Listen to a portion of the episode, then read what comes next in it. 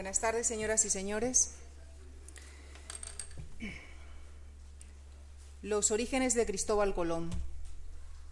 La identificación de los restos de la familia del zar Nicolás II. La situación de especies altamente amenazadas como el lince ibérico o el águila imperial. ¿Qué es el petróleo y cómo lo degradan las bacterias? ¿Son capaces las bacterias de sintetizar plásticos? ¿Puede el medio ambiente regenerarse después de catástrofes como las del Prestige?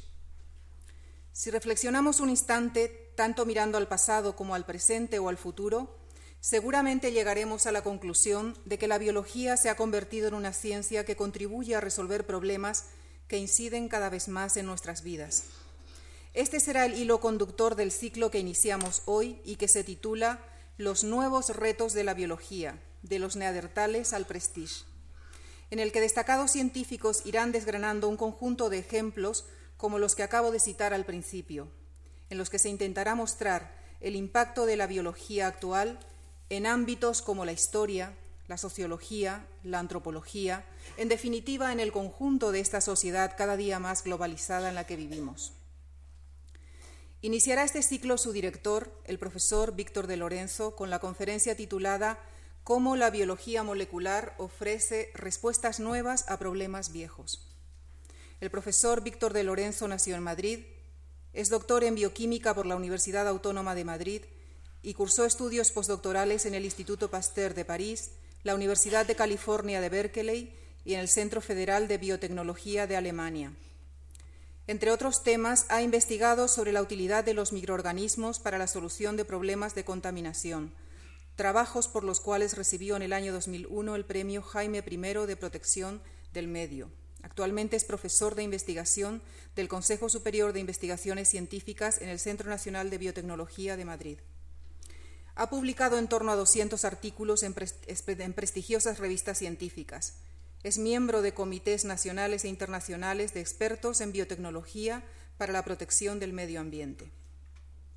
Pero el profesor Víctor de Lorenzo nos acompaña hoy no solo porque es un excelente científico, sino sobre todo porque le gusta tener una visión global de lo que hace. Opina que los científicos deben ser capaces de explicar para qué sirve la ciencia. Piensa que los avances científicos generan en muchos casos actitudes tan opuestas como la admiración o el rechazo, porque no hay comprensión. Por eso está aquí hoy con nosotros, para contribuir a la creación de una opinión pública sobre la ciencia basada sobre todo en el conocimiento.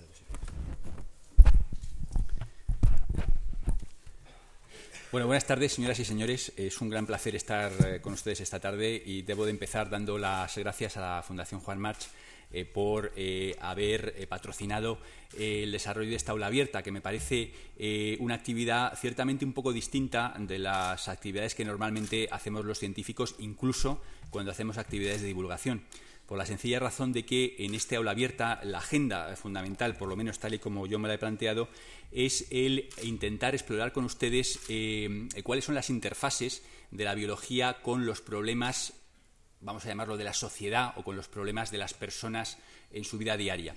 Eh, en los últimos años eh, hemos presenciado un fenómeno que a mí me parece curioso y muy revelador, y es que la biología y la biología molecular se ha salido de la biología. Es decir, la biología hasta ahora ha sido una ciencia muy contenida en sí misma. Los biólogos se han preocupado del desarrollo, eh, de las flores, eh, de eh, las raíces, del transporte de nutrientes. Y esto, digamos, ha sido lo que ha sido el campo de la biología. Pero en los últimos 5 o 10 años lo que observamos es que la biología empieza a estar en todos los sitios. Empieza a estar en la ciencia histórica, en la ciencia forense, en la antropología, en la genética de poblaciones, en, los movimientos em, em, em, migratorios. Es decir, hoy día cada vez más observamos que eh, disciplinas que tradicionalmente han sido el ámbito de las humanidades eh, están siendo penetradas cada vez más, cada vez más por tecnologías y conceptos que proceden de la biología molecular. A veces esta penetración no es algo fácil, eh, de hecho, como discutiremos en esta, en esta charla de hoy, eh, a veces mm, eh, es, un proceso eh, donde hay resistencias, donde hay falta de comunicación, etcétera, pero a mí me parece extremadamente interesante, porque finalmente uno de los convencimientos que tenemos los científicos experimentales como yo mismo es que todo el universo, incluyéndonos a nosotros mismos y a la sociedad, funcionan por los mismos principios, por las mismas leyes fundamentales y, por tanto, quizá desde la ciencia más dura, de las ciencias más básicas, podamos acabar aportando nuevas luces a problemas y a cuestiones que tradicionalmente han pertenecido solamente al ámbito de las humanidades. Entonces, eh, eh, quiero em, eh, comentarles también que en mi centro de trabajo es este sitio, el edificio no es muy bonito, del, que se llama el Centro Nacional de Biotecnología, que está en el campus de la Universidad Autónoma de Madrid y al que es un centro público y al que todos ustedes están invitados, si alguna vez les apetece visitarlo, y lo haremos con, le daremos un paseo por las distintas instalaciones con, con gran placer. Quisiera iniciar la, charla de hoy eh, eh, diciéndoles una especie de declaración y es que creo que eh, vivimos en, un tiempo absolutamente privilegiado. Y ese privilegio no es ajeno al desarrollo reciente de la ciencia. La ciencia nunca en su historia ha suscitado al mismo tiempo reacciones tan contradictorias. Por una parte, la ciencia, y en particular la ciencia biológica, crea una gran fascinación cuando hablamos de las plantas transgénicas, de las células madres de la biotecnología, eso nos produce, eh, de las nuevas drogas, de los nuevos medicamentos, de las nuevas terapias, eso nos produce una, gran fascinación y al mismo tiempo, por qué no decir no, nos produce una gran alarma. Es decir, hay una em, eh, combinación de sentimientos de fascinación y de alarma cuando la sociedad, cuando ustedes, cuando yo mismo nos enfrentamos a la, ciencia moderna.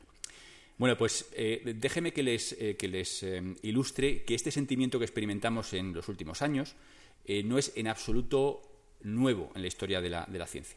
Y eh, quisiera eh, mostrarles este cuadro como ejemplo de lo que estoy diciendo. Ese cuadro, y quizá algunos de ustedes, y quizá haya algún médico que lo pueda reconocer, es un cuadro curioso que aparece en todos los libros de historia de la medicina, que es la primera vez que de forma organizada se utilizó la anestesia en una operación quirúrgica. Esto se hizo en Boston en el año 1846 y lo hizo un ah, dentista, un cirujano dental, que se llamaba William Morton. Entonces este señor lo que hizo fue operar un tumor eh, facial eh, de este señor que hay aquí con éter, que es esta botellita que teníamos aquí. Entonces, bueno, pues este, este cuadro, que como digo aparece en todos los libros de historia de la medicina, recoge el momento álgido en el cual esa anestesia se consiguió y, por supuesto, esto causó sensación en la ciencia, en la sociedad del momento. Era la primera vez que la medicina permitía de forma racional, de forma estructurada, el aliviar el dolor y hacer intervenciones quirúrgicas que hasta ese momento eran extremadamente difíciles de, hacer. Bueno, pues este cuadro que les mostraba anteriormente eh, ejemplifica todas y cada una de las cuestiones que se ponen encima de la mesa cuando alguna nueva tecnología, sobre todo tecnologías relacionadas con las ciencias de la vida, aparece. Entonces, por ejemplo, una pregunta evidente es cuál es el fundamento de esa tecnología, es decir, la anestesia, pero bueno, el, éter, es decir, cómo, cuál es el mecanismo que hay detrás de que el éter y otros anestésicos sean capaces de aliviar el dolor. La pregunta inmediata es, eh, es, decir, ¿es seguro el señor que, hemos dormido despertará alguna vez o, es algo que tiene un grado de inseguridad muy grande y no lo eh, podamos eh, utilizar nunca? Tenemos que aplicar un principio de precaución, es decir, mejor prevenir que no, que no curar. Hay un aspecto interesante que también se planteó cuando la anestesia y que se revive una y otra vez con las nuevas tecnologías, que es quién se beneficia de esto. Esto es un negocio. Al final, las nuevas tecnologías van asociados a un consumo, a una comercialización, y ahí hay dinero. Y en el momento que hay dinero, hay el problema de la propiedad intelectual, de su desarrollo industrial, etc. Y luego, digamos, hay un aspecto ético. Siempre, sistemáticamente, en la historia de la ciencia, cada vez que aparece una nueva tecnología que tiene que ver con la vida, hay la siguiente pregunta. ¿No estamos alterando el orden de la naturaleza? ¿No estamos haciendo algo equivocado? ¿Estamos tocando cosas que no deberíamos tocar? ¿No estamos jugando a ser Dios? Al fin y al cabo, el dolor es algo que en la Biblia se dice eh, parirás con, el, con, dolor a tus hijos. Es decir, es algo que parece que forma parte del castigo impuesto a la, a la raza humana. Entonces, al combatir artificialmente este dolor que parece que viene asociado a, nuestro origen, no estamos haciendo algo moralmente equivocado, algo éticamente equivocado.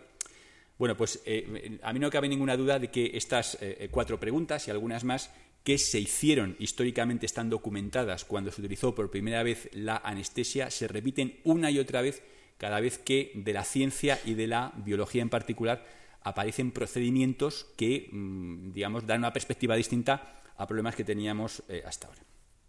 En fin, eh, hay un eh, camino recorrido muy, muy grande desde los sistemas estos absolutamente primitivos de inhalación de éter que había al principio de la historia de la anestesia y los procedimientos que hay ahora. Y hoy nadie en absoluto cuestionaría la necesidad de usar anestesia en las operaciones. Bueno, pues eso que hoy nadie cuestionaría, cuando apareció la tecnología se cuestionó muy, muy seriamente desde distintos ángulos, un ángulo ético, un ángulo económico, un ángulo de seguridad etcétera, etcétera. El ángulo de propiedad intelectual es interesante mencionarlo porque en esa misma época eh, eh, distintos científicos franceses habían propuesto y estaban empezando a experimentar con cloroformo también como eh, agente anestésico. Entonces hubo un, debate y una polémica de propiedad intelectual tan similar en sus características esenciales como muchas polémicas de propiedad intelectual que presenciamos en nuestros días.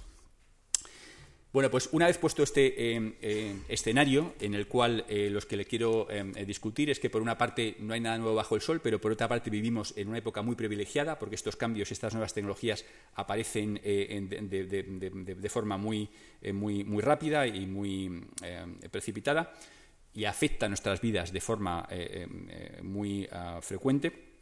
Quiero estructurar el resto de la charla en cuatro proposiciones. Cuando digo cuatro proposiciones, son eh, cuatro ideas que me gustaría compartir con ustedes y que las dejo a su consideración. No pretendo en absoluto eh, tener razón, y de hecho una de las conclusiones que me gustaría hacer es que los científicos, porque nos sentemos en el púlpito eh, y porque tengamos acceso a un tipo de experimentación y de, y de mm, manejo de la realidad, no tenemos, digamos, una visión de las cosas necesariamente mejor que el público no formado científicamente, pero eh, en, lugar de esto lo que me gustaría sería el provocar en ustedes una reacción y un eco eh, que eh, permita, digamos, el, el, que estas interfaces de la, ciencia de la, biología moderna, de la biología moderna con la sociedad se vayan transmitiendo de forma horizontal cuando terminemos de estar aquí.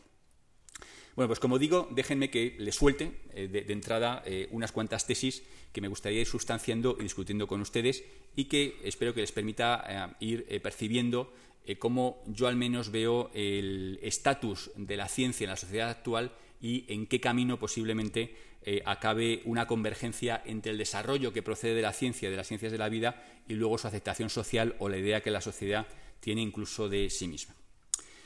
Bueno, la primera tesis eh, que quiero eh, comentarles, y a lo mejor para algunos de ustedes les resulta algo chocante, es el argumentarles que la ciencia y la tecnología son cosas distintas. Son cosas que en algún momento pueden estar relacionadas, pero son cosas eh, esencialmente distintas. Lo que tienen ahí ustedes es un prodigio de la tecnología, pero no tiene nada que ver con la ciencia. Lo que ven aquí es un prodigio de la ciencia. Y les voy a explicar por qué una cosa y por qué otra. La ciencia es algo que va de saber y de conocer. La tecnología va de solucionar problemas y de hacer cosas. La ciencia no se preocupa por eh, solucionar problemas de entrada, la tecnología sí. De hecho, la tecnología y la ciencia han evolucionado históricamente de formas eh, completamente independientes y solamente en los últimos 50, 100 años la tecnología se ha vuelto muy, muy dependiente de la ciencia. Veamos, les quiero insistir en este concepto que a mí me parece realmente importante, que la ciencia y la tecnología son distintas. Ciencia es conocer, entender, predecir, tecnología es hacer y solucionar. Por ejemplo, un, un, caso en el que está claro que la ciencia y la tecnología son distintas es la rueda. Todas las sociedades que se conocen humanas han inventado tarde o temprano la rueda como eh, elemento de, transporte y de, eh, facilitación eh, mecánica. Bueno, el descubrimiento de la rueda, la utilización de la rueda, es algo puramente tecnológico. Procede de una observación y, si funciona, pues se recluta para una cierta utilización.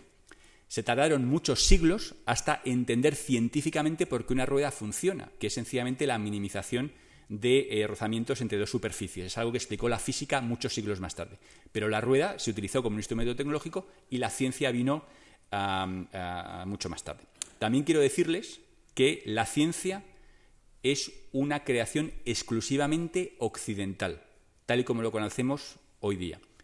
Se puede trazar su origen a Tales de Mileto y solamente ha aparecido una vez en la historia y ha sido en la Grecia de, eh, eh, eh, antes de, Cristo y se puede trazar, como digo, muchos historiadores estarían de acuerdo en que Tales de Mileto fue posiblemente su fundador. Esto no quiere decir un desprecio hacia em, instrumentos numéricos, de cálculo, etcétera, que pueden haber venido de los egipcios, de los, em, de los indios, de los mayas, etcétera. No es en absoluto un eh, desdoro de esa contribución. Pero una cosa es tener un instrumento de cálculo o un tipo de representación eh, numérica y otra cosa es la ciencia como esfuerzo de conocer y entender cómo funciona la realidad. Por el contrario, las tecnologías han aparecido en todas las sociedades. Todas las sociedades han en menor, menor, eh, mayor menor eh, medida, aprendido a hacer pan, a hacer carros, a mm, solucionar algunos problemas médicos. Es decir, la tecnología se basa en el probar y ver qué pasa. Entonces, el, principio fundamental de los desarrollos tecnológicos es ir probando muchas cosas y aquella que funciona se selecciona para eh, la fase siguiente. De hecho, la evolución biológica funciona así. Se prueban muchas cosas y la que mejor funciona, la forma que mejor funciona, la reacción que mejor funciona, pasa al estado siguiente de la evolución. Por tanto, insistir, ciencia y tecnología, eh, cosas em, eh, realmente distintas. Otra cosa interesante que me parece que hay que mencionar aquí es que la tecnología se basa en el sentido común la ciencia no necesariamente se basa en el sentido común. De hecho, la ciencia en muchos casos es completamente contraintuitiva. Lo que nos parece evidente, la ciencia nos dice que no es así. Por el contrario, la tecnología se basa, como digo, en, el, sentido común. Em, eh, el probar y ver qué pasa se basa en el sentido común. La ciencia, por el contrario, por ejemplo, eh, nos dice que la Tierra gira alrededor del Sol. Nosotros intuitivamente pensaríamos que el Sol gira alrededor de la Tierra intuitivamente pensaríamos que esta superficie de madera es una superficie lisa. La ciencia nos dice que pues, si la miramos en detalle es una superficie discontinua que está hecha de átomos. En fin, la ciencia eh, nos dice que eh, el mundo vivo está, eh, en el mundo vivo predominan los animales y las plantas. La ciencia nos dice que en el mundo vivo, vivo predominan los microorganismos. Es decir, la ciencia nos da un tipo de conocimiento que es contraintuitivo. No tiene que ver, desde ese punto de vista, con la tecnología. La ciencia es universal. El conocimiento que tenemos sobre algo en un sitio es el mismo conocimiento aplicable a todo el universo. La fórmula del agua es H2O aquí y a 500 millones de, em, eh, años luz. El espectro de infrarrojos que nos produce una cierta molécula química es la misma aquí y en el espacio em, eh, cósmico. Es decir, eh, em, es algo que da universalidad a nuestro conocimiento de la, realidad. Finalmente, quiero mencionar, esto es algo importante, que la ciencia es algo completamente libre de juicios morales. Es decir, el que la fórmula del agua sea H2O ni es bueno ni es malo. Es H2O y la discusión se ha terminado. Uno puede discutir sobre las bondades éticas o discusiones éticas de las tecnologías, de las aplicaciones en algunos casos de las ciencias, pero el conocimiento en sí mismo está libre de consideraciones éticas. Y esto yo creo que es algo eh, realmente interesante para, digamos, avanzar un poco en, distinguir y entender lo que es ciencia y lo que es tecnología. Ahora bien, em, desde los últimos 100 em, em, años, posiblemente, la ciencia contribuye más y más y más a la tecnología. Entonces, aunque sí que es cierto que solamente una pequeña parte de la ciencia al final se transforma en tecnología. Y esto es una cosa que es importante también desde el punto de vista de la política científica. No se puede hacer solo tecnología, eso es absurdo. hay que hacer ciencia y una pequeña parte de la ciencia se puede terminar eh, convirtiendo en tecnología. Entonces, la primera tesis esta que, que, machaconamente les he repetido es la distinción entre ciencia y tecnología. Son cosas distintas, orígenes distintos, historias distintas y funciones distintas. Lo que sucede es que nuestro mundo actual, en el mundo del siglo XX, aparecen de forma muy frecuentemente juntas. Las catedrales góticas, y les enseñaba anteriormente una, esas maravillas que vemos en muchas ciudades europeas, están hechas sin un ápice de ciencia. Todo lo que sabían los arquitectos del momento era probar y errar, probar y errar, probar y errar, y en base a eso generar un conocimiento suficiente para construir grandes estructuras. Por eso digo que incluso eh, eh, no hay que despreciar en absoluto los logros de la tecnología por sí misma, porque pueden eh, producir estas, estas maravillas, pero la, diferencia de la tecnología con la ciencia es que la tecnología tiene que probar y ver qué pasa, mientras que la ciencia puede conocer y anticipar todas las propiedades de algo sin jamás haberlo tocado con las manos. Podemos anticipar cuándo un cometa va a pasar exactamente por el cielo de Madrid, cuándo va a haber un eclipse de sol y eh, vamos, eh, eh, podemos predecir exactamente todas las propiedades del edificio del Guggenheim, que es un ejemplo claro de arquitectura científica, muchísimo antes de haberlo construido materialmente, sencillamente porque este edificio está construido en base a principios científicos, principios que se fundamentan en primeros, eh, eh, eh, primeros elementos de conocimiento y primeros principios, como dicen los, los físicos que se han ocupado de estas cuestiones. Bien, ciencia y tecnología. En este aula abierta, como he comentado anteriormente, vamos a tratar, analizar eh, algunas interfaces entre eh, la, mm, entre la biología moderna y problemas de la sociedad. A mí me parece eh, razonable presentar como una tesis a, discutir con, ustedes y a discutir con, otras audiencias sobre cuál es el valor del conocimiento científico en una sociedad democrática. Y esto puede parecer una, una pregunta muy retórica, pero que quizá les resulte apropiada si la ponen en, un contexto como el que se muestra en estas diapositivas. Hay un hecho histórico que a mí me parece eh, eh, muy eh, significativo y es que uno de los momentos culminantes, digamos, para el establecimiento de la ciencia occidental, de la ciencia fuerte, tal y, como la, conocemos ahora, la física, la química, las matemáticas, es el periodo que históricamente va entre el Renacimiento y la Ilustración, digamos, siglo XV, XVI, XVII eh, 18. A partir del 19 ya entramos en la, ciencia más reciente. Bueno, pues durante este eh, eh, em, em, periodo de tiempo, los científicos, que no los tecnólogos, los tecnólogos tenían su, vida propia, los científicos em, no tenían gran peso en la sociedad. Eran individuos curiosos que en algunos casos hacían sus experimentos y sus observaciones casi casi como un entretenimiento de personas ociosas. Y de hecho en la historia de la ciencia de este periodo de tiempo hay grandes científicos que eran de hecho aristócratas, eh, eh, Volta, por ejemplo, individuos que no tenían quizá muchas cosas que hacer y que eh, dedicaban su tiempo pues, a desarrollar una curiosidad intelectual, tales como preguntarse por preguntas científicas como el conocimiento de las cosas, el entender el funcionamiento del mundo material en base a primeros principios. Entonces, el hecho de que un momento axial en el desarrollo de la ciencia moderna haya sido un momento en el que la mayoría de los científicos eh, eh, han sido em, gente pudiente, de alguna forma, gente incluso ociosa, yo creo que ha generado una especie de inercia histórica de elitismo dentro del mundo científico, de tal manera que en muchos casos los eh, científicos nos sentimos incómodos cuando la sociedad nos pregunta mm, qué hacemos con el dinero que nos da, qué estamos haciendo. Entonces, nuestra respuesta em, sistemática es, bueno, ni me molesto en contestarle porque es que usted no sabe suficiente como para discutir estos temas conmigo. Yo creo que hay una gran, eh, hay, un gran eh, eh, precedente, un, gran, una, explicación a esta actitud que posiblemente nos haya contribuido a los científicos a tener una cierta imagen de arrogancia en algunos casos y que no tiene por qué ser así. Y ese origen histórico, como digo, es posiblemente el hecho de que muchos de los científicos que fueron pilares en la historia de la ciencia moderna aparecieran durante ese periodo de tiempo. Entonces, fíjense ustedes que durante mucho tiempo, eh, en fin, eh, eh, aquí se, muestra una escena clásica dentro de, la historia de ciencia, que es Volta enseñándole a Napoleón, un viaje que hizo a París en el año 1800, el funcionamiento de la primera pila voltaica.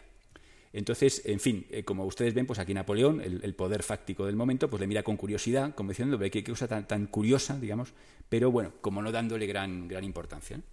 En fin, esta especie de, tics de los científicos de abordar a los, a, los, a los poderosos del momento, pues sigue así. Es decir, entonces, eh, esto es una escena muy eh, eh, curiosa. este señor que se llama aquí se llama Gary Saylor, un amigo mío, por cierto, que hizo con Bush, con el, Bush padre, un experimento utilizando bacterias luminiscentes, no puedo entrar en el detalle de cómo lo hizo, para detectar la presencia de naftaleno en un suelo contaminado. Esto que tiene aquí en, este matracito es un suelo de color marrón que está contaminado con naftaleno y el experimento consiste en que se añaden unas bacterias y cuando las bacterias tienen naftaleno aparece luz. En fin, incidentalmente les comentaré que en este, en este experimento, eh, en un momento determinado se apagaron las luces para ver las bacterias luminiscentes y los servicios de seguridad saltaron alarmados eh, para ver qué es lo que pasaba con el presidente.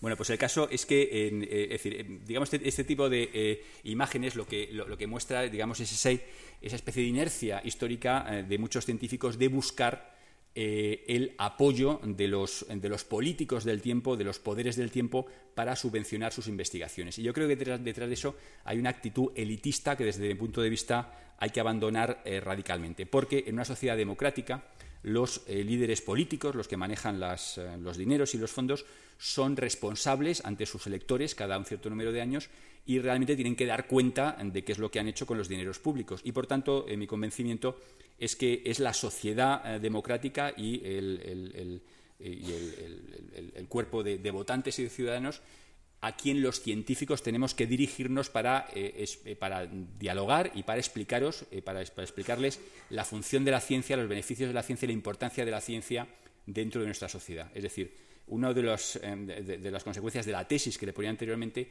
es la necesidad de abandonar esta actitud elitista. Ciertamente la sociedad, incluso la sociedad eh, no formada científicamente tiene derecho a conocer qué es lo que hacemos los científicos y eh, si em, em, eh, al final resulta que, las decisiones importantes que tiene que tomar la, sociedad, incluso sobre nosotros mismos, la sociedad no tiene suficiente conocimiento para poder tomarlos, la solución no es quitarle ese derecho a la sociedad, sino informar a la sociedad para que las decisiones se tomen de forma mucho más sustanciada. De hecho, eh, les quiero poner esto como una anécdota que posiblemente muchos de los em, eh, eh, oyentes de esta, charla, de esta conferencia, sean también adictos a la serie de televisión que se llama CSI. Entonces, yo les aseguro que series populares donde se pone la, ciencia en el contexto de solucionar problemas, de un, contexto, digamos, no formal, eh, no profesoral, no académico, hace más por la difusión de la ciencia y por la atracción que tienen los científicos, eh, perdón, las generaciones jóvenes por la ciencia, que las grandes eh, conferencias, las grandes series, las grandes iniciativas dirigidas al, al, mundo de la élite. Y yo les puedo garantizar que esta serie, CSI, ha hecho mucho más por la difusión de la ciencia moderna en el público joven en los últimos años que cualquier otra iniciativa pública que hayan ustedes visto eh, en, tiempos recientes. Entonces, eh, realmente es asombroso. es una, en fin, no quiero hacer propaganda de esta serie, pero sí decirles que eh, las tecnologías que se muestran en esta serie, aunque un poco exageradas y con sonidos un poco gore y tal, pero realmente lo que, lo que muestran fielmente la panoplia de tecnologías que están disponibles para la ciencia forense para discernir y para solucionar algunos enigmas históricos eh, y algunos enigmas eh, criminales de gran calado. Y de hecho, a lo largo de esta serie tendrán oportunidad de conocer de primera mano eh, una especie de CSI españoles, es decir, algunos científicos que, forenses que han utilizado tecnologías procedentes de la biología molecular para realmente solucionar problemas que de otra forma hubiera sido realmente muy, muy difícil de solucionar. Bueno, aquí entramos en la tercera tesis. La primera tesis, ciencia no es tecnología.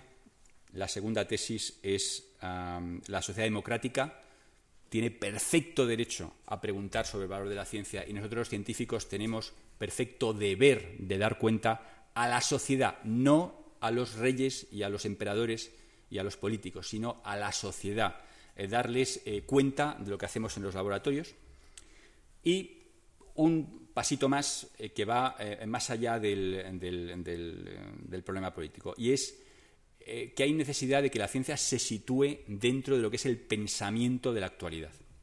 Es decir, de la misma manera que, les argumentaba que, los que la, ciencia que va desde el Renacimiento a la Ilustración estaba protagonizada por científicos laboralmente bastante ociosos, príncipes, aristócratas y tal, y que eso, digamos, ha tenido consecuencias a largo plazo en, la actitud de los científicos hacia la ciencia, quiero también argumentarles que el paradigma del pensamiento eh, de, ese tiempo, de la, eh, del renacimiento a la ilustración y un poquito más allá, ha sido el paradigma del progreso. Es decir, la, ciencia genera conocimiento y ese conocimiento genera progreso material. Y, eh, eh, es decir, hay, un, hay, una, hay, un, paradigma que ha funcionado durante muchos años en, Europa, en, algunos, eh, en alguna medida sigue funcionando, de cómo el conocimiento llega a un progreso del que se beneficia la sociedad. Ese optimismo histórico que procede de la Ilustración. Abandonemos nuestras supersticiones, abandonemos lo antiguo y creemos una sociedad racional, fundamentada en principios científicos, Em, y, con desarrollos tecnológicos y cuanto más ciencia y más conocimiento tengamos, pues muchísimo mejor y todo va a ser absolutamente fabuloso. Eso digamos que es el paradigma de pensamiento o parte del paradigma de pensamiento que estaba vigente eh, durante el periodo de tiempo en el que se desarrolló la ciencia moderna, pues se ha ido incorporando a la ciencia y en mucha medida los científicos durante mucho tiempo, y yo diría que sociológicamente la mayoría, seguimos eh, moviéndonos en una especie de marco conceptual eh, de marco de pensamiento eh, alimentado de lo que podemos llamar el mito del progreso, o la idea del progreso, o la fe en el progreso. Bueno, pues eh, en, los años recientes, digamos, ha, aparecido, años recientes, ya una temporada larga, algo que confronta los datos de nuestra historia reciente con el mito del progreso, que es el pensamiento postmoderno. Para entender en dos palabras lo que es el pensamiento postmoderno no hace falta que se lean ustedes sesudos libros de eh, eh, filosofía. Basta con que oigan un par de minutos este disquito, que seguramente han oído, el famoso eh, canción de Depende, que donde realmente se em, ejemplifica en cuatro líneas lo que es realmente el núcleo del pensamiento postmoderno. Es decir, que cualquier conocimiento depende em, enormemente de, dónde se produce, el contexto en el que se produce, etcétera, para darle un valor o darle un cierto peso. En fin, eh, fíjense ustedes que la, primera, eh, es decir, luego hay lógicamente algunas estrofas como más eh, sentimentales, pero la primera estrofa de esta canción dice, blanco, blanco, negro, negro, que uno y uno sean dos, porque exactos son los números. Es decir, hay un cuestionamiento, que ya le digo se resume en, tres palabras, de, de, cómo hasta lo más evidente desde el punto de vista científico, que dos y dos son cuatro o que uno y uno son dos, se puede cuestionar desde la perspectiva de entender, eh, eh, es decir, quién está detrás de que uno eh, y uno sean, sean dos. Déjenme que les ponga una especie de pequeña galería de retratos de personas que han sido importantes en la ah, historia del cuestionamiento del, mito de la modernidad y del mito del progreso, que ha sido uno de los pilares y uno de los pilares del pensamiento ah, ah, postmoderno. Entonces, eh, en esta diapositiva que le, que Aquí hay un componente personal, les voy a poner mi, propia galería, no quiere decir que sea la, mejor de las posibles, pero eh, individuos que yo, por lo menos tras leerles, realmente me he dado cuenta de que lo que decían no era ninguna tontería realmente. Lo que tenemos ahí es eh, la foto de un señor que se llama Walter Benjamin, que vivió durante ese periodo de tiempo. fue un filósofo y un profesor de origen judío y que eh, murió perseguido por los nazis cuando eh, eh, intentaba pasar la frontera entre Francia y España, de hecho en los años en el año 40, tal y como lo he podido investigar. Entonces, Walter Benjamin tiene un conjunto de, trabajos filosóficos y sobre todo tiene un conjunto de ensayos sobre la violencia que son realmente demoledores para eh, eh, el, progreso, para eh, el, mito o la ideología o el concepto del progreso y la modernidad. Porque básicamente su argumento es que siglos o un periodo de tiempo muy grande en los que hemos alimentado en nuestra sociedad, nuestras perspectivas, de que vamos a ir siempre para adelante, de que las sociedades se alimentarán de la ciencia, irán progresando, etcétera, etcétera, al final todo se convierte en un baño de sangre y de violencia producido por las guerras mundiales. Entonces, eh, un poco el resumen de su filosofía es no me hable usted de progreso científico, ni de avance de la humanidad, ni de nada de nada, porque lo que tenemos después de esta ilustración y de, este siglo de las luces y de este desarrollo de la física y de estas cosas tan maravillosas, lo único que tenemos es horror. Entonces, sencillamente no es sostenible que sigamos defendiendo eh, la ciencia, la tecnología y los desarrollos en base a los beneficios que van a tener para la humanidad, sencillamente porque yo llego al final de mi vida y no veo ningún beneficio y lo único que veo es violencia y sangre. Es una, realmente una reflexión um, eh, bueno. Bueno, aquí el, ordenador me ha pegado una, uh, una, pequeña mala pasada porque aquí había la foto de otro señor, pero bueno, es igual, por lo menos está su nombre. Eh, en, estas fotos eh, lo, que tenemos eh, son quizá los dos pensadores vivos más influentes, más, más influyentes de nuestra época, que son Jürgen Habermas, un filósofo alemán que todavía está vivo, un poco viejecito, pero está vivo, y sobre todo Gianni Vattimo, que es un, un, filósofo que es uno de los grandes digamos, portavoces del pensamiento postmoderno. Entonces, eh, esta gente y otros eh, muchos filósofos, otros grandes pensadores de, la, época, eh, cuyo pensamiento no se queda en los círculos filosóficos, realmente llega a penetrar en la sociedad y acaba traduciéndose en, directa o indirectamente en canciones como las que les he puesto anteriormente. Lo que cuestiona es decir, bueno, es decir, dado que no podemos creer en el progreso, el mito de la modernidad ha desaparecido por completo, vamos a intentar mm, decir, eh, reconstruir un sistema de pensamiento en el cual estemos cómodos con que ya no estamos viviendo el paradigma moderno, sino que estamos en una época posmoderna. Entonces, eh, em, estos eh, señores, fundamentalmente Gianni Vattimo, desarrolló un concepto que me parece interesante porque entra en confrontación o en diálogo brusco, si lo quieren, con lo que ha sido el, paradigma del que se ha alimentado la ciencia experimental eh, que es eh, la confrontación entre el pensamiento débil y el pensamiento fuerte.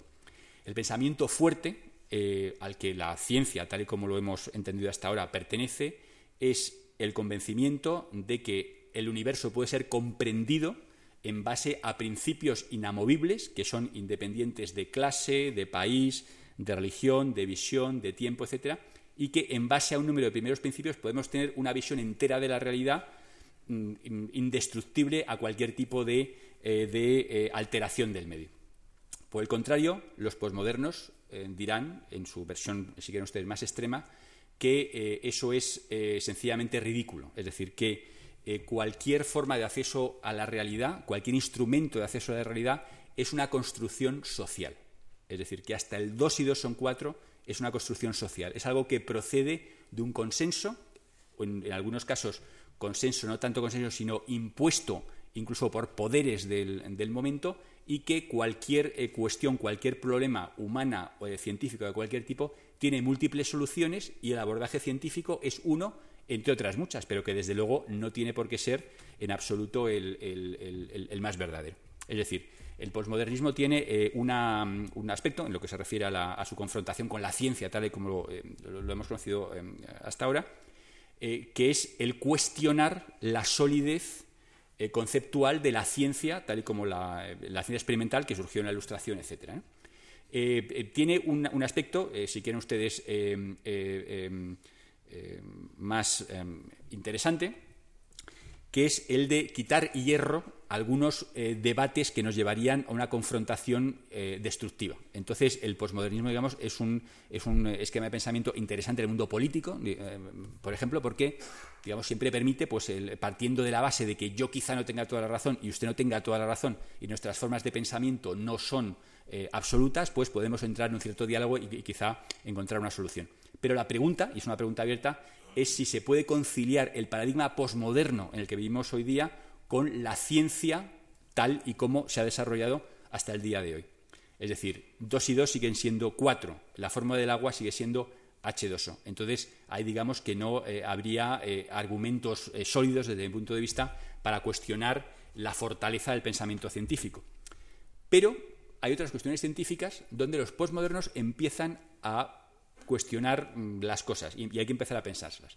Por ejemplo, eh, la determinación genética del comportamiento. Es decir, eh, ahí, digamos, hay todo un, ah, um, cuerpo eh, de publicaciones científicas, de doctrina científica, en el cual se viene a, postular, o se, viene a, sugerir, con, con, datos, experimentos, etcétera, que nuestro comportamiento está muy, muy condicionado por nuestra herencia genética. Incluso a quien ha propuesto pues, que existe el gen de la criminalidad, que existe el gen de la homosexualidad, que existe el gen de un cierto comportamiento, existe el gen de otro cierto tipo de comportamiento. Entonces, eh, digamos que aquí estamos en terreno movedizo en el cual la sospecha de que alguna de estos resultados científicos estén influenciados y no determinados por eh, una construcción social que impera sobre la persona que, eh, lo, propone, pues es, una duda ah, razonable. Y de hecho, no hay que olvidar que durante mucho tiempo eh, eh, sistemas eh, políticos completamente detestables como el nazismo o el comunismo soviético han estado supuestamente fundamentados científicamente.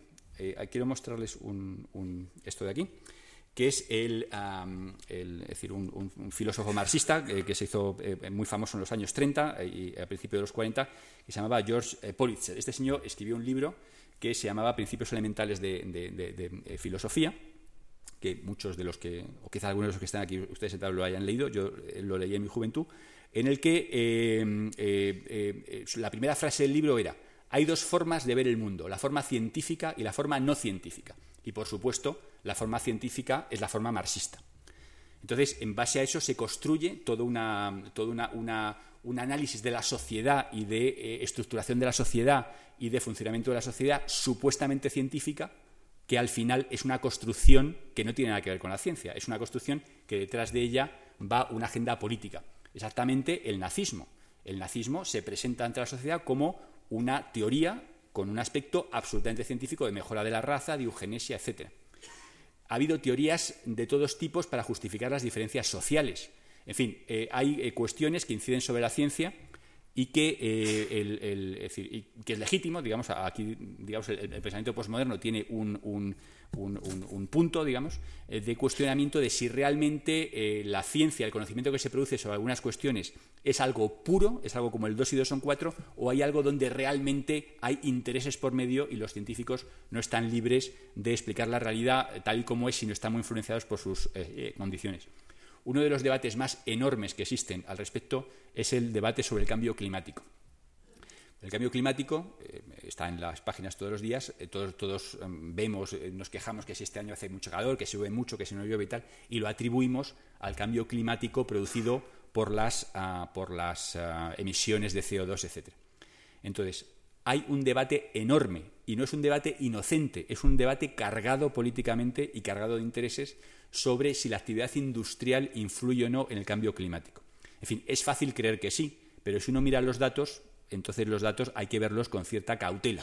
Y sobre todo es muy difícil eh, algunos datos em, eh, eh, sobre problemas que inciden sobre nuestra vida normal el tener un abordaje completamente inocente porque em, en realidad hay, hay, intereses que se están jugando en si los datos son de una manera o son de otra. Es decir, eh, yo lo, que eh, sugeriría en este contexto es que los, casos extremos eh, de pensamiento posmoderno o de cientismo extremo, em, ejemplificado, por ejemplo, por este señor, Richard Dawkins, escribió un libro muy famoso que se llama El, gen egoísta. Entonces, en este, en este libro, digamos, lo que, lo, que muestra es, digamos, la visión de la ciencia extrema que les contaba anteriormente. Es decir, solo la ciencia es el origen del conocimiento de la realidad y solamente la sociedad puede entenderse desde la perspectiva de la biología y de la, eh, eh, perspectiva dura de la ciencia experimental. Y el resto no nos sirve para nada. Es decir, la sociología, la filosofía, la antropología, la religión, eh, todo absurdo, son patrañas. Tirémoslo por la borda y basemos nuestra, nuestra sociedad y nuestro conocimiento del medio exclusivamente en los datos que proceden de la, de la, de la biología. Esto es lo que yo me atrevería a llamar cientismo, es decir, que es un ismo más, digamos, de, una especie de fundamentalismo científico que eh, pone todos los problemas de la sociedad, todos los problemas de los seres humanos, exclusivamente desde la perspectiva de la ciencia experimental. Esto, digamos, sería otra, eh, eh, otra lo que les he contado de Pulitzer, como otro abordaje cientista, digamos, pero claramente eh, falsificado por los datos. Es decir, evidentemente la sociedad soviética no era en absoluto una sociedad fundamentada en, principios científicos porque la realidad ha demostrado que eso no, era ahí.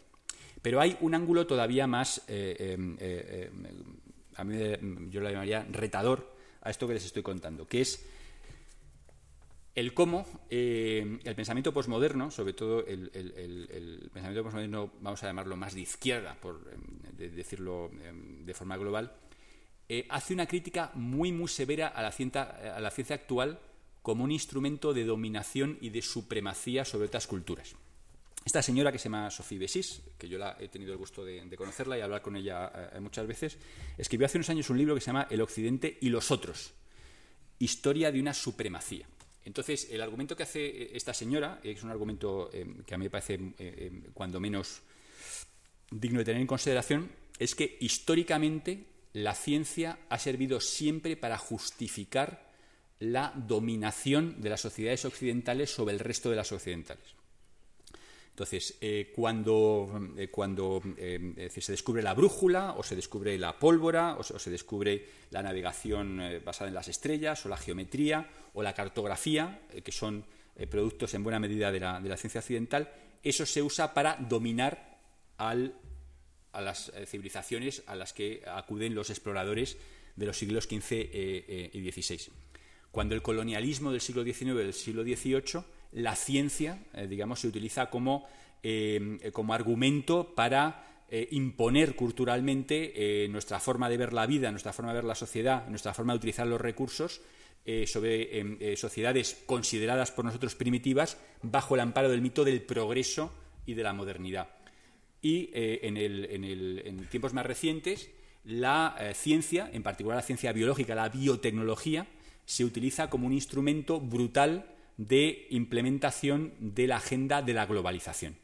Es decir, las plantas transgénicas, los medicamentos, las compañías farmacéuticas, etcétera, no dejan de ser, según la visión de eh, Sofía y de eh, otros muchos, eh, unos, instrumentos sencillamente para imponer a todo el globo las maldades, por decirlo así, de la globalización económica.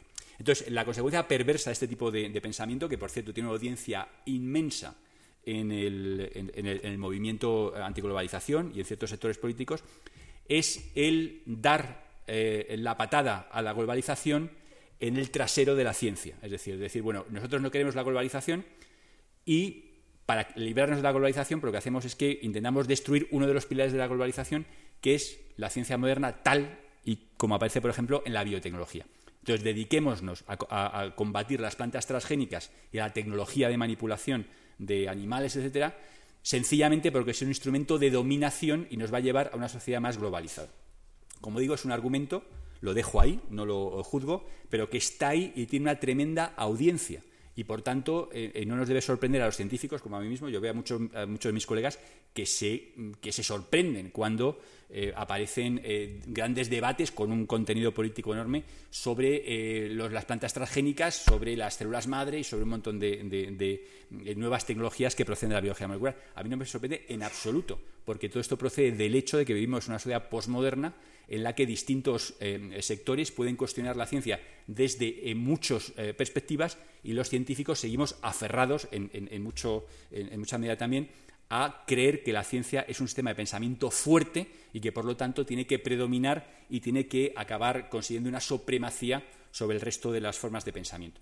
Yo creo que aquí, digamos, hay un debate abierto que me parece muy, interesante con el mundo del pensamiento y con la sociedad, porque a mí me gustaría que eh, la, ciencia, ¿por qué no?, también se pudiera beneficiar en alguna medida de las ideas y de los cuestionamientos que vienen de este paradigma posmoderno en el, que venimos. Y quizá eh, tal y como es cierto que en, el pasado eh, hemos tomado como una verdad científica inamovible cosas que luego han resultado no ser ciertas, pues posiblemente el tener eh, sobre nuestras cabezas, digamos, la, presión del pensamiento postmoderno nos lleve a eh, considerar nuestros resultados y nuestros abordajes con un poquito más de humildad. Este señor es otro de los ejemplos de cientifismo extremo, quizá un poco menos virulento que el de Dawkins, pero escribió un libro en los años 70, El azar y la necesidad, un libro que tuvo una influencia tremenda en el mundo científico y también aunque en menor medida en el mundo eh, filosófico, en el que realmente planteaba eh, la biología como eh, uno de los fundamentos de la, de, la, filosofía moderna, de la filosofía natural. Es decir, que en, el, jardín del pensamiento de los, científicos, pues hay desde los, los, más extremos, como puedan ser Jacques Monod o Richard Dawkins, hasta científicos que consideran que la posmodernidad pues bueno, puede aportar cosas interesantes al, al, a la forma de ver nuestra realidad. Quiero terminar esta tesis eh, eh, mencionándoles a, este señor, que se llama Jesús Bostero, un español. Si han leído ustedes El País el último fin de semana, posiblemente les suene la, cara, o hace un par de fines de semana. Este señor es un, filósofo eh, español que, desde mi punto de vista, es un ejemplo de cómo el pensamiento posmoderno, cuando se cruza con la ciencia biológica, puede dar lugar a cosas muy, muy interesantes. Entonces, eh, él es, eh, está interesado en el origen del hombre desde un punto de vista antropológico y también paleontológico, los distintos tipos de, primates y de simios que ha habido antes de nosotros, en fin, un, típico eh, antropólogo científico. Bueno, pues este señor ha publicado recientemente un libro que se llama Naturaleza Humana, donde hace reflexiones sobre cómo debemos entendernos a nosotros mismos como seres humanos, siendo conscientes de lo que la ciencia y la biología nos dice sobre nosotros mismos. No podemos ignorar nuestro parentesco con el resto del mundo vivo. Eh, eh, del mundo vivo. No, no, somos distintos del, eh, no, somos radicalmente distintos de los primates. Compartimos con ellos el, 99% de nuestro DNA. Compartimos el 50% de nuestro DNA con un plátano. Es decir, nosotros formamos parte del, del mundo biológico. No hay una ruptura absoluta entre nosotros mismos y el resto de la realidad. Entonces, bueno, pues al hilo de, esta, de estas reflexiones, él propone algunas reflexiones éticas que a mí me parecen muy interesantes. Es decir, si nosotros eh, compartimos en nuestro DNA con los primates hasta un porcentaje muy alto, tenemos derecho a experimentar con ellos, a hacer con ellos cualquier tipo de tratamientos que, causen dolor, por ejemplo, cuando son genéticamente nuestros primos hermanos.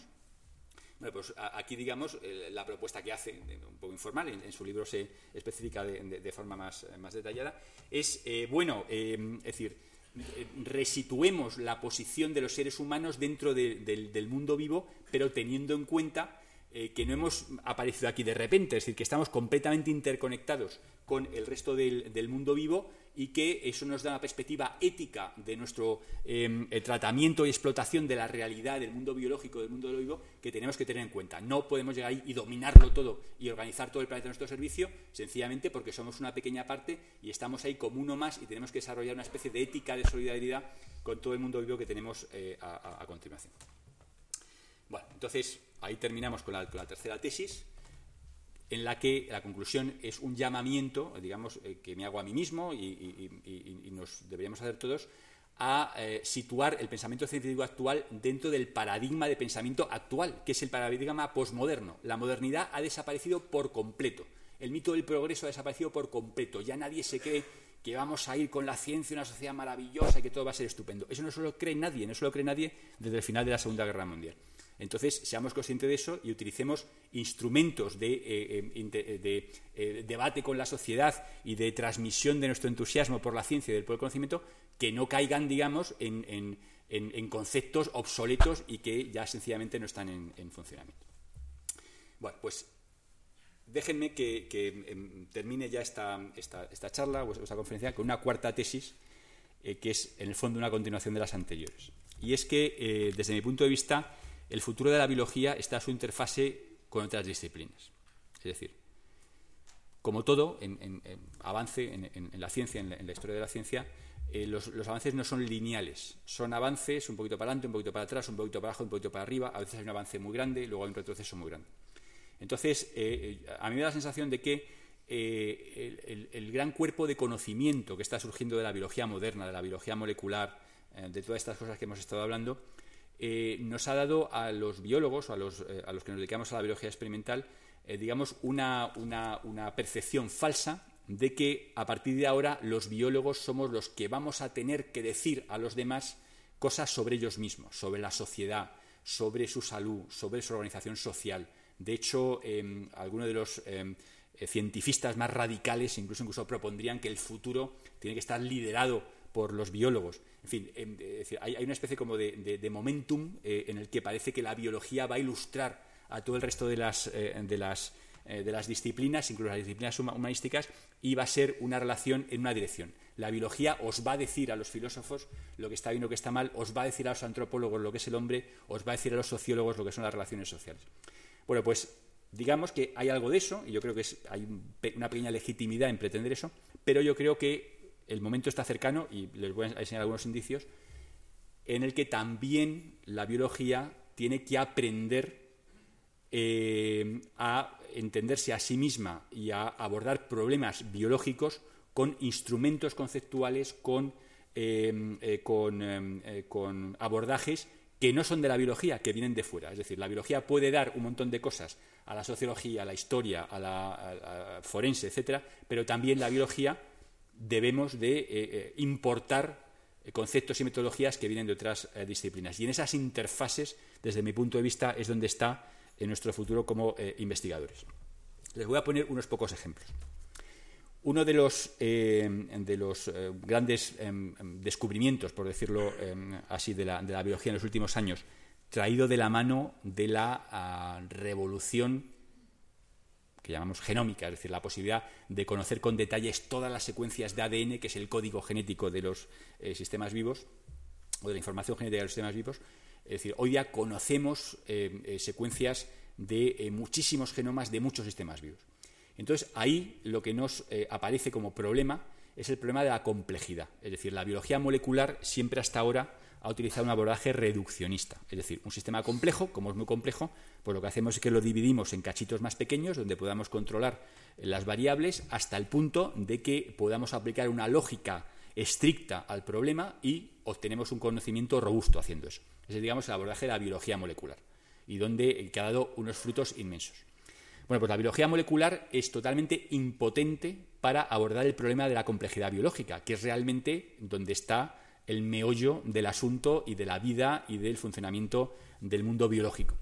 Entonces, eh, sencillamente porque la, biología eh, molecular y la biología moderna, digamos, no ha desarrollado los instrumentos ni conceptuales de ningún tipo para abordar científicamente el problema de la complejidad. En fin, aquí en esta diapositiva se, muestra de forma muy, eh, muy, esquemática los niveles de complejidad biológica. Es decir, existe el genoma, el cromosoma, la célula, la población, la comunidad, el consorcio, el nicho, y al final terminamos en el paisaje. Bueno, entonces, digamos, eh, lo, que nos ha permitido eh, la, información, la avalancha de información que procede del piquito de la pirámide, es sencillamente poder avanzar en esta dirección. Y de repente, en unos pocos años, nos hemos visto inundados, absolutamente inundados, desbordados por la cantidad de información y de secuencias y de propiedades que hemos descubierto en el mundo vivo y sin saber muy bien qué hacer con ellas. Porque, como digo, nunca los biólogos han manejado grandes números eh, y han sabido gestionarlos, sencillamente porque no se han expuesto nunca a ellos. Bueno, pues entonces, ¿por qué no eh, eh, preguntarse, vamos a ver, qué ciencia, qué disciplina anteriormente ha tratado el problema de la complejidad? Porque a lo mejor resulta que antes de nosotros pues ha habido mucha gente de otras disciplinas, incluso disciplinas que vienen de las humanidades o disciplinas no necesariamente biológicas, que se han planteado el problema de la complejidad. Bueno, pues eh, efectivamente, en una de las eh, interfaces más interesantes de la biología en los últimos años es la importación de eh, teorías y de conceptos que proceden de la computación, de la información y de la teoría matemática de la complejidad, que se aplica a la sociología, se aplica a Internet, se aplica a, distintos em, sistemas no necesariamente biológicos, para entender el funcionamiento de los sistemas biológicos. En fin, veo que se me va yendo el tiempo y no quiero entrar en grandes eh, detalles, pero es simplemente significarles que, por ejemplo, eh, bajo la teoría de la complejidad eh, que se denomina teoría de, redes, que es una teoría que no tiene nada que ver con la, con la biología, uno puede distinguir en la organización, el funcionamiento de algunas redes de interacción simplemente a base de describir matemáticamente las conexiones y las topologías. Lamento por falta de tiempo el, no poder entrar en estos detalles, pero vamos, créanme que eh, algo que los biólogos no son capaces de discernir con sus datos experimentales se puede clasificar y apreciar nuevas funciones y nuevas eh, capacidades simplemente a base de aplicar una teoría que no procede de la biología, que procede de otro eh, sitio donde hay nodos y hay distintas formas de comunicación entre los componentes de un sistema que dan propiedades nuevas al sistema independientemente de cuál es la composición e identidad material de los sistemas. Es decir, simplemente su organización y su topología y su conectividad ya dan a esos sistemas eh, propiedades eh, eh, nuevas que, como digo, son independientes de su materialidad. Esto que ven aquí, por ejemplo, en fin, posiblemente para ustedes, muchos de, muchos de ustedes no signifique gran cosa, es toda la red de interacción entre proteínas en una levadura. Esto es uno de los eh, muchos eh, frutos de la genómica de los últimos años y de la proteómica de los últimos años. Estas nuevas tecnologías que han surgido eh, de, la, mano de la interfase de la biología con la computación y la robotización y otras cosas. Bueno, pues aquí lo que tenemos es una, es una red de conexiones en las que cada puntito significa una proteína y cada línea significa una conexión entre una proteína y otra. Bueno, pues esto un biólogo es incapaz de eh, discernir qué es lo que significa em, así eh, a vista, pero aplicando una teoría matemática que procede de la eh, teoría de redes, uno puede descubrir algunas funcionalidades de la red que, como digo, son invisibles al ojo al que normalmente un biólogo estaría acostumbrado a, ver. Entonces, otra cuestión a la, que podemos aprender enormemente es el discernir el, problema o aprender el problema de la diversidad biológica. Es decir, el, problema de la diversidad es un problema muy acuciante hoy día en el mundo biológico, pero ha existido eh, eh, eh, anteriormente en el mundo del lenguaje, por ejemplo. ¿Por qué existen tantos lenguajes? ¿Por qué existen tantas palabras, tantas gramáticas? Hay unas filogenias de un lenguaje con otro, etcétera. Entonces, por ejemplo, estos ejemplares que tenemos aquí del Quijote, es decir, aquí tenemos cuatro ejemplares, o tenemos cuatro historias, o tenemos lenguajes, es decir, ¿cómo, a, qué niveles podemos discernir que dos cosas son distintas y, por tanto, cuantificar su diversidad. Esto es algo que los eh, eh, eh, lingüistas estructurales han abordado en el pasado y, de hecho, se puede hacer una correlación, una cierta analogía entre la representación de un cromosoma, que es un código genético en el cual eh, cada unidad funcional está representado por una secuencia de este tipo, y perdonen que me estoy acelerando, pero quiero llegar hasta el final del asunto, en el cual eh, una, unidad de significado va codificada por un cierto código, que en el mundo biológico son cuatro letras, CGAT, que representan nucleótidos, eh, forma parte del DNA, y que los biólogos, los lingüistas estructurales, quizá podrían asociar a eh, significados que aparecen eh, en, la gramática estructural. Por ejemplo, un gen se puede asociar quizá a un fonema, un operón, con un conjunto de genes, a una palabra, una vez una frase. Es decir, que eh, posiblemente, y de hecho es un, tema que me resulta muy interesante a mí mismo, para mis propios estudios de investigación, posiblemente ganemos un, gran, un, mayor entendimiento del funcionamiento, la estructuración, la funcionalidad de los genomas que aparecen en los, seres vivos, según los vayamos conociendo, seremos capaces de importar metodologías que proceden de la gramática estructural, Chomsky y sus, eh, eh, descendientes. Es decir, aquí tenemos la lingüística, un tema que pertenece tradicionalmente a un campo ajeno a la biología, que da una, metodología, unos instrumentos para analizar un problema biológico. Entonces veis la reciprocidad en, las interfaces entre la biología y otros eh, campos. En resumen, y con esto ya em, eh, termino, eh, estoy convencido de que en, el, reto actual de la, ciencia, de la biología, y particularmente en, nuestro país, no es tanto lanzarse a carreras imposibles, es decir, em, eh, en las carreras en las que lo único que funciona es el músculo, pues entonces quien gana la carrera es quien tiene más músculo. No hay absolutamente ninguna posibilidad de ganarlas. En nuestro país, como potencia científica, eh, no tiene gran músculo, tiene un poquito de músculo, pero no tiene gran músculo y por tanto, desde mi punto de vista, es absurdo lanzarse a competiciones en las que lo único que vale es el músculo. Sin embargo, eh, yo creo que eh, el, futuro y las perspectivas más interesantes que se abren para nuestra ciencia, sobre todo la que se hace en España, es encontrar los nichos, las oportunidades que hay en lo que podemos llamar la selva. No hagamos una carrera en la pista de 100 metros, sino que hagamos una competición en la selva en la cual eh, lo que predomina no es el músculo, la fuerza, los recursos, los eh, millones de dólares, sino que predomina es la astucia, el talento, etcétera. Porque mientras que los dineros dependen de los países y de sus economías, el talento se distribuye afortunadamente de forma idéntica en todas las poblaciones humanas. Y por tanto, desde mi punto de vista, las grandes oportunidades eh, para nosotros como científicos y para la sociedad en general están en la capacidad que tengamos de desarrollar esas interfaces entre la ciencia y esas eh, eh, otras disciplinas, en algunos casos ciencias humanas, en algunos casos otros tipos de ciencias no experimentales, donde realmente se convertirán en fuentes de valor y en eh, ese beneficio que siempre hemos soñado los científicos desde los principios de, la historia, de beneficiar con nuestro trabajo a nuestra sociedad.